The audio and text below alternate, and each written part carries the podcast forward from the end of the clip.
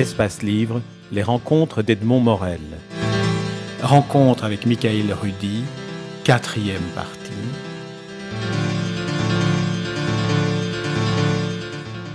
Si vous voulez, sur ces deux grands poètes, Josip Mandelstam et Anna Akhmatova, je vais lire encore un petit extrait de, votre livre dans lequel vous, vous citez cette, phrase. Finalement, ni l'une ni l'autre, donc Anna Akhmatova et Nadiejda Mandelstam, qui évoquaient le, le moyen de mettre fin à leur jour, ni l'une ni l'autre n'ont exécuté leur plan. Nadiejda, dont le nom signifie espoir en russe, fait cette remarque saisissante. Il fallait vivre toute une vie pour savoir qu'elle ne nous appartient pas. Elle voulait dire par là que chacun doit accomplir jusqu'au bout un destin qui lui est caché. Si elle était morte peu de temps après son mari, qui aurait sauvé ces dix dernières années de poésie, sans doute parmi les plus belles de la langue russe? Et là, vous citez un, un extrait d'un poème. Non, le poète ne saurait exister sur terre sans bourreau et sans échafaud pour nous sont les chemises des pénitents, et c'est à nous de marcher derrière un cierge en se lamentant. Et Anna Akhmatova, ajoutez-vous, avait encore à écrire son grand chef-d'œuvre, Requiem, et de magnifiques poèmes comme celui-ci que vous citez. Quand l'homme meurt, ses portraits se transforment, les yeux ont un autre regard et les lèvres sourient d'un autre sourire. Alors c'est vrai, ce qui est extraordinaire dans votre livre, c'est que euh, votre livre est comme une bibliothèque. On a, envie d'aller retrouver ces poètes, Maldenstam, Anna Akhmatova. Vous évoquez aussi Pasternak, vous évoquez aussi les grands romans russes. Tous ces livres dont vous avez été privé, on dirait qu'ils vous ont alimenté encore davantage peut-être que la musique à laquelle vous aviez accès. Euh, c'est... Euh, oui, mais disons, la, musique, je trouve que c'est très difficile de parler de la musique. Donc, c'est, euh, j'ai tout un chapitre qui s'appelle L'âme de la poupée, où j'ai dit que, que, quelquefois le sentiment que comme un enfant qui, ouvre le ventre d'une poupée en essayant de trouver l'âme, plus, euh, euh, et finalement, plus on parle de la musique, plus elle vous échappe. Donc, j'avais les histoires des musiques qui n'étaient pas du tout accessible que je trouvais, mais, c'est beaucoup plus difficile à, le communiquer. Je le communique en le joignant. Tandis que la, littérature, c'est quelque chose qui, euh, permet beaucoup plus facilement à parler. Est-ce que j'ai bien compris que au début de, votre carrière ou de vos études de, piano, vous, vous, aviez une facilité à interpréter certaines partitions parce que vous racontiez des histoires qui les accompagnaient? C'est une façon un petit peu personnelle.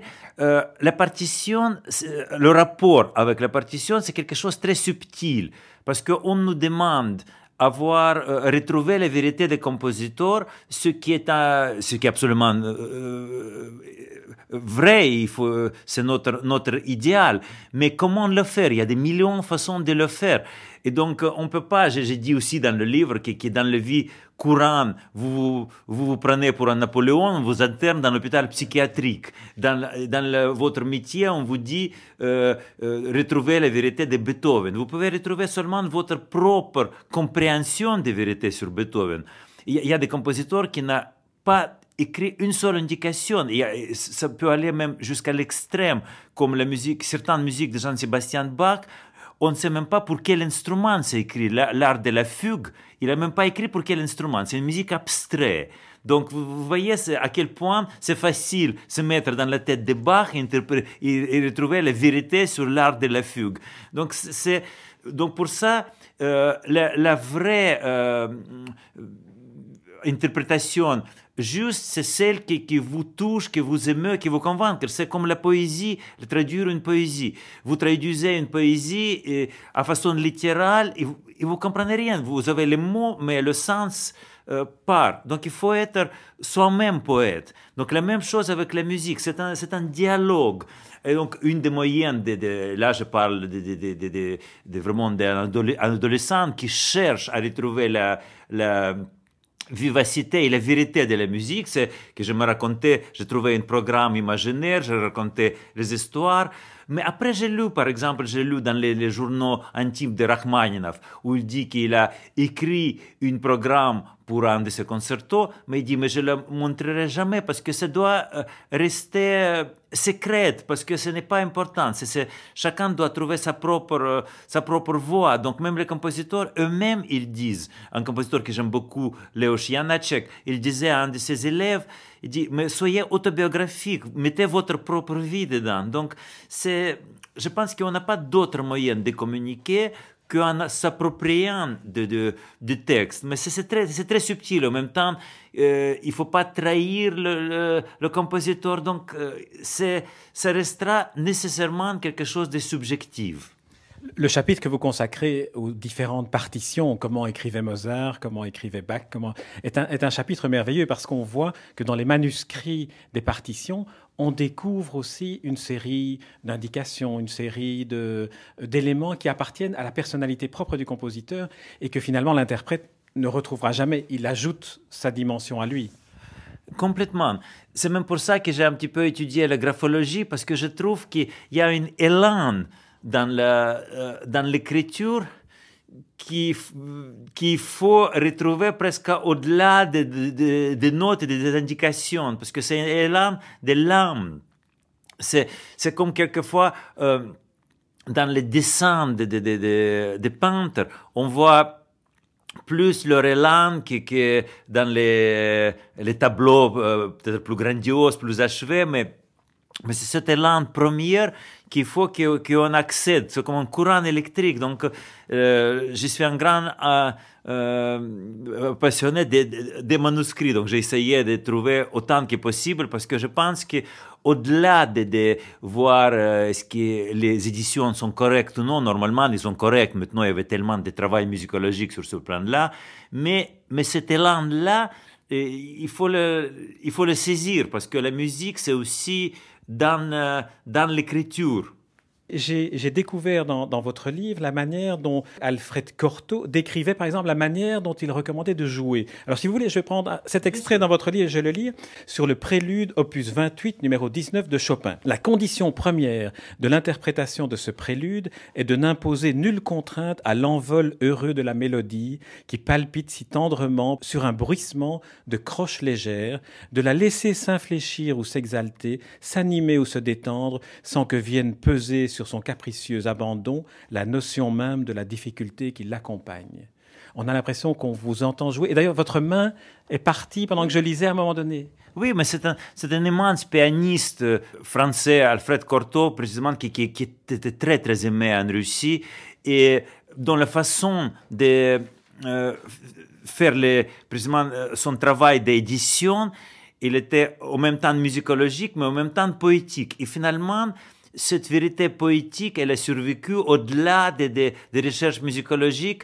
Et je regrette beaucoup que nous, nous sommes maintenant dans une époque où tout ça, c'est très, très démodé. Parce que maintenant, c'est, le langage beaucoup plus scientifique, beaucoup plus sec.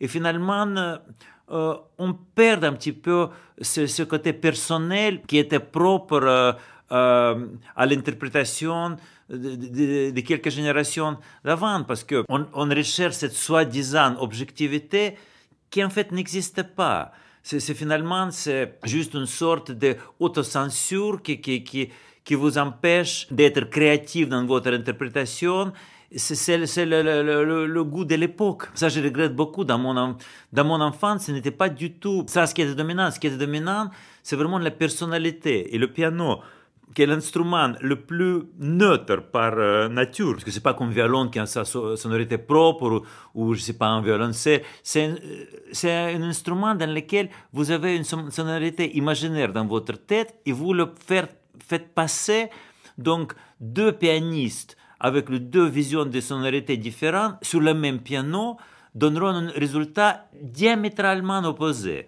Et donc ça, c'est un petit peu la magie des pianos et ce côté inexplicable mais ça implique nécessairement une très grande subjectivité.